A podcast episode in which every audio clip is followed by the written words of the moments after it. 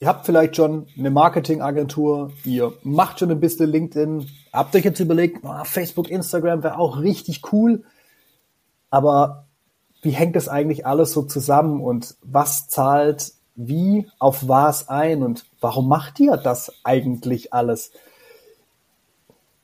Es gibt einen richtig lustigen Vergleich. Ich habe vor ein paar Tagen ein Posting gemacht. Das hing so, das fing so damit an, dass ich darüber spreche. Naja, wenn eure Maschine kaputt ist, dann dübelt ihr die auch nicht einfach auf dem Boden fest, sondern ihr guckt in eurer Fertigung, wie kriegen wir schnellstmöglich eine Lösung für unsere defekte oder kränkelnde Maschine hin. Also was weiß ich, müssen wir ein Lager austauschen, etc. etc. Also die Werkzeuge stumpf. Das Witzige ist, im Vertrieb macht ihr euch darüber nur ganz, ganz wenig bis gar keine Gedanken, weil das kommt schon irgendwie und irgendwie fügt sich schon. Aber mal ganz genau zu wissen, wo muss ich eigentlich hinfassen und was, welche Maßnahme hat auf was Auswirkungen und wie und wie kann ich von dort aus die nächste Maßnahme ableiten, ne? so ein bisschen, um in diese Metaebene zu kommen. Darüber macht ihr euch wenig Gedanken. Und genau dafür wollen wir euch heute so ein bisschen eine Grundstruktur, eine Grundlage liefern, dass ihr genauso strukturiert über die Maßnahmen in der Werkstatt auch im Vertrieb nachdenken könnt. Nach dem Intro.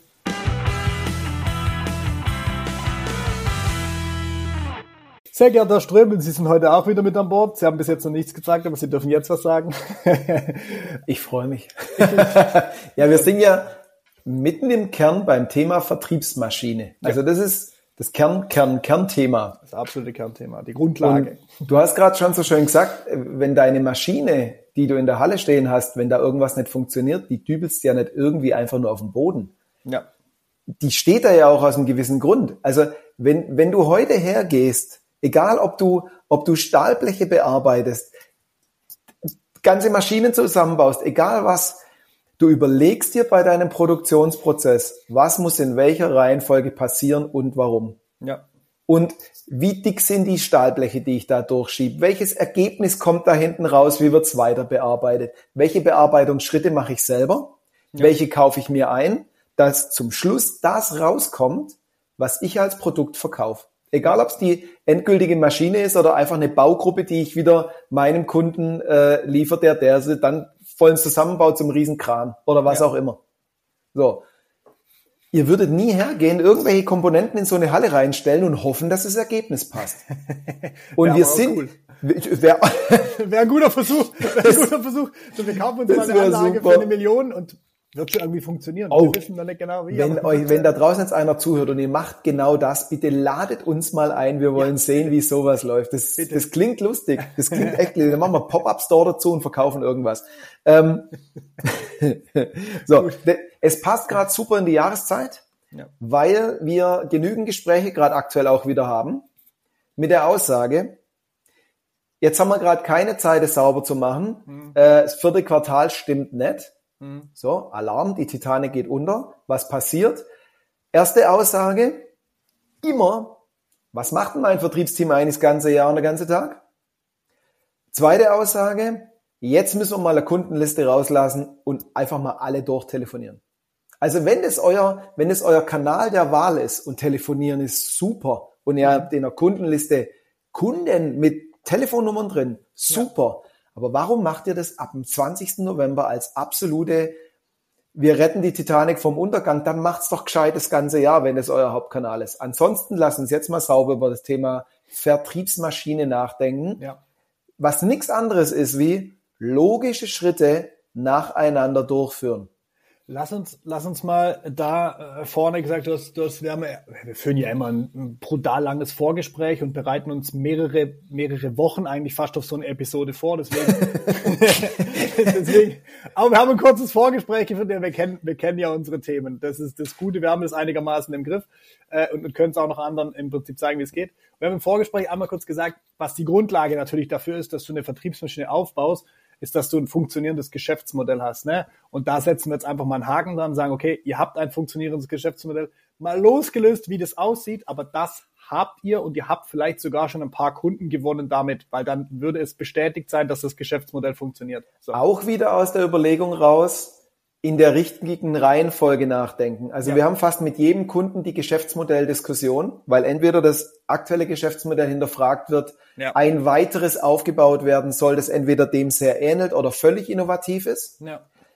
Wenn du an so einem Punkt bist, dann muss man da mal sauber drüber nachdenken. Aber wir gehen jetzt, wir sind gerade an dem Punkt, ähm, du musst die Basis verstehen und im Endeffekt, das, das Bild, das muss so ein bisschen schaffen, ist, du hast ein Cockpit in der Hand, mit dem du deinen Vertrieb verstehen und steuern kannst.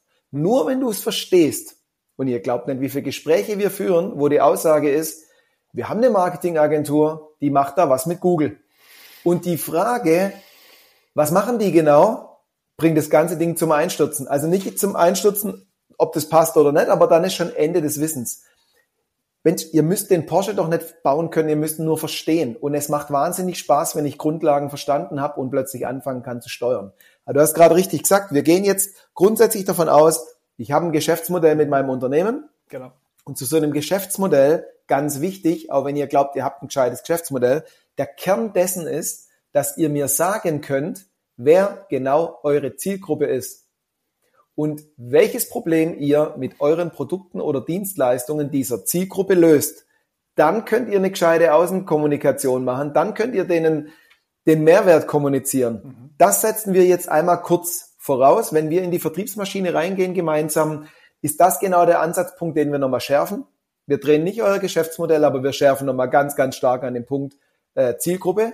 Aber wir gehen jetzt einmal davon aus, ihr wisst genau, auf wen wollen wir zu, Ja. wen will ich haben. So, und das ist der Kern dessen, was du mit deinem Vertrieb verstehen und steuern erreichen willst. Du willst nämlich von den vielen, die da draußen sind, die du haben willst, möglichst viele in guter Qualität auch als Interessenten gewinnen.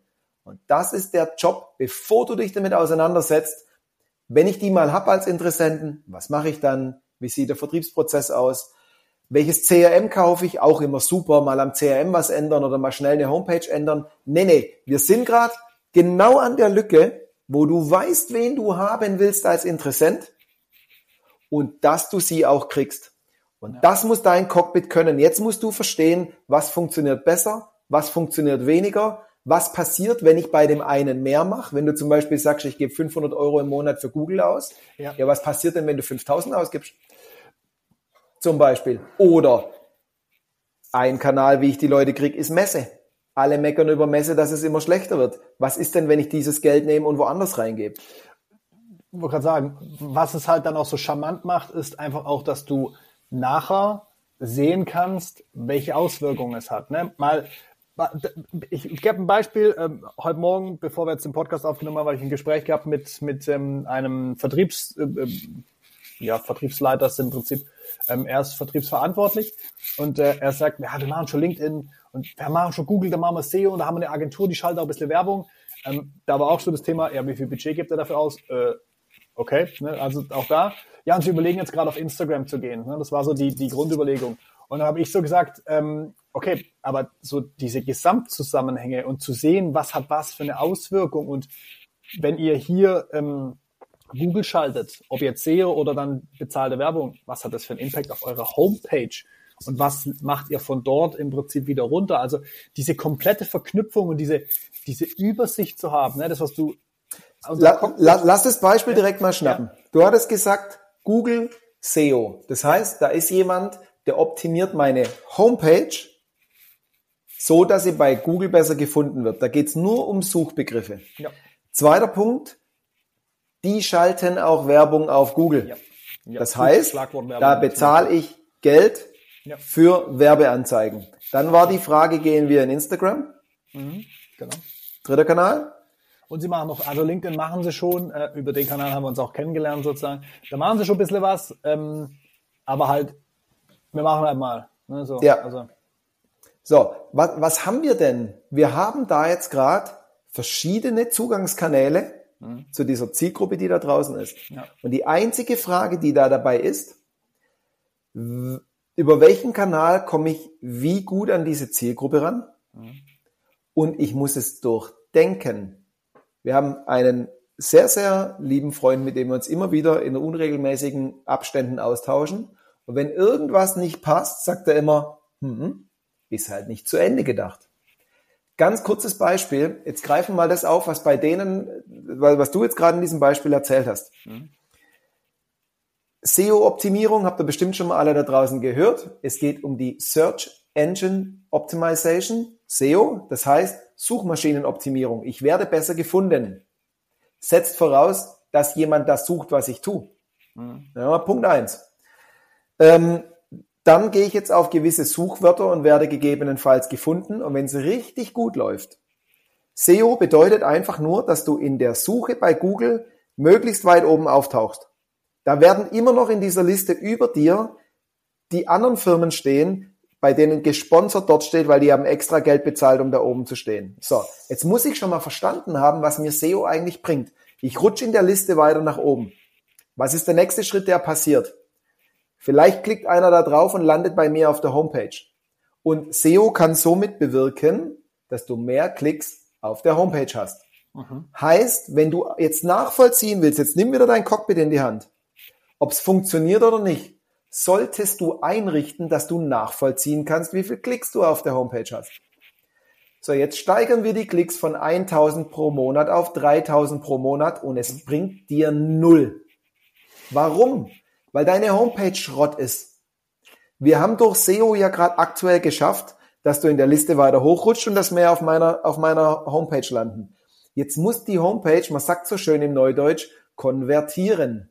Wir wollen, wenn wir uns nochmal im Hinterkopf halten, wir wollen ja echte Interessenten haben. Ich will nachher mit meinem Vertriebsprozess und mit meiner Vertriebsmannschaft oder wie, wie immer mein Prozess nachher ausschaut, darauf einhaken und die mit den Leuten sprechen oder die auf einen, auf eine, direkt auf eine Website bringen, wo irgendwas kalkuliert wird. Das heißt, meine Homepage muss jetzt auch so gestaltet sein, mhm. dass wenn immer nur 1000, sondern 3000 kommen, die auch irgendwie Bock haben, mit mir in Kontakt zu treten. Das meinen wir mit ich muss es durchdenken. Es reicht ja. nicht, jemand für SEO zu bezahlen und dann nicht weiterzudenken, was passiert alles, bis das ein Interessent wird.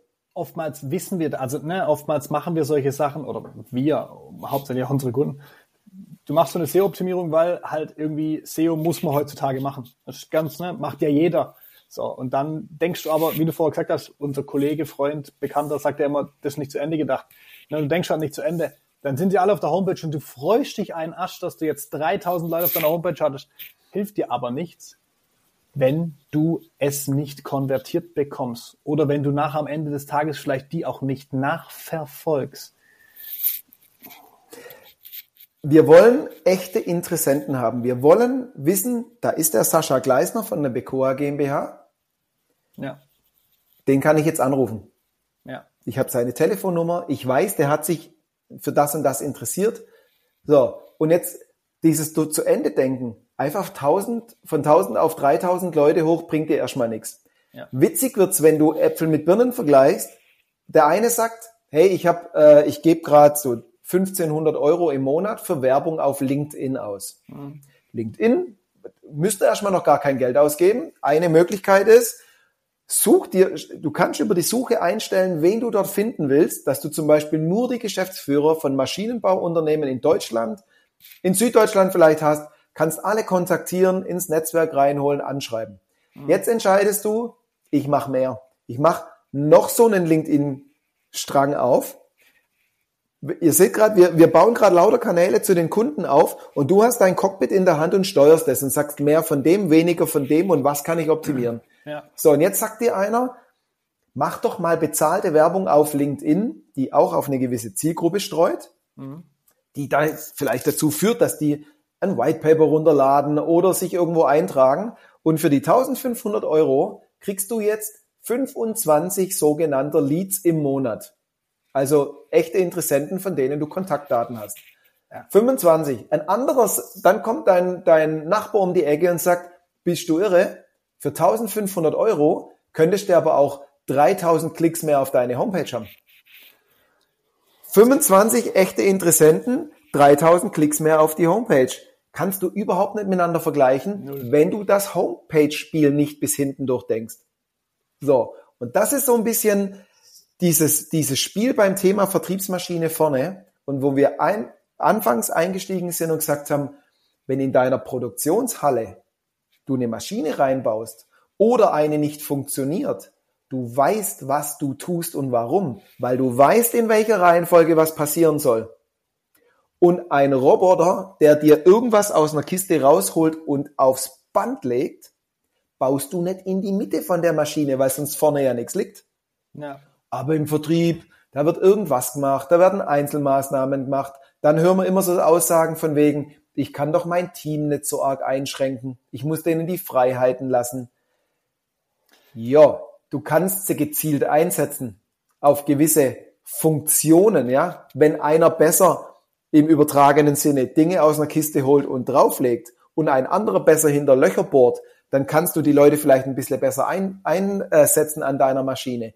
Aber wenn du ganz genau weißt, bevor ich ein, ein, ein umfangreiches Angebot schreibe, was in meiner Maschine ein Stück weiter hinten kommt, sollte ich vorne vielleicht mal ganz kurz geklärt haben, ob wir zwar überhaupt zueinander passen.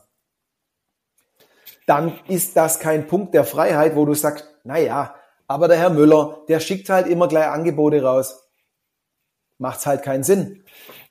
Und das ist so, und das ist im Prinzip so die Gesamtlogik, das Cockpit zu verstehen, wo kommt was her, wo geht was hin und wie können wir durch geschickte Analyse der einzelnen Kanäle beispielsweise schauen, was funktioniert am allerbesten und was für Auswirkungen hatte das zum Beispiel, auch du hast vorher gesagt, wenn wir Budget verschieben oder Budget anders einsetzen, können wir nachher direkt die Auswirkungen sehen. Und hinten raus dann auch noch klar zu ziehen, sagen, jetzt haben wir die Kontaktdaten, passen wir überhaupt zusammen, macht es überhaupt Sinn, dort weiterzumachen, so. Aber der Kern des Cockpites ist wirklich einmal, wo machen wir was und wo kommt wie viel Interesse oder Interessenten her. So. Und dann hinten raus den Vertriebsprozess klar zu kriegen. Du hast vorher schon mal gesagt und ich sage es jetzt nochmal, es ist am Ende der absolute Einstiegskern, wenn du so willst, in die Vertriebsmaschine. Hinten raus dann den Prozess zu bauen, ein CRM draufzusetzen, Kundenbestandsmanagement, Bestandskundenmanagement, Kundenbestandsmanagement, genau, Bestandskundenmanagement aufzusetzen, ist eine ganz andere Sache. Aber wenn du vorne nicht verstanden hast, wie schaffe ich eigentlich Vertriebserfolg im Sinne von Interessenten, dann bringt es dir hinten raus auch nichts zu optimieren. Das heißt, der erste Kern ist Außenwahrnehmung und Interesse, Kontaktdaten und dann gehen wir in den Vertriebsprozess. Da auch Interesse daran hast, wenn du da auch, sag mal, was ist denn heute los? Wir brechen, Daniel, wir brechen jetzt genau hier ab. Ja. Gleis, Gleis hat alle Worte Doch. aufgebraucht, Termin hat abgesagt.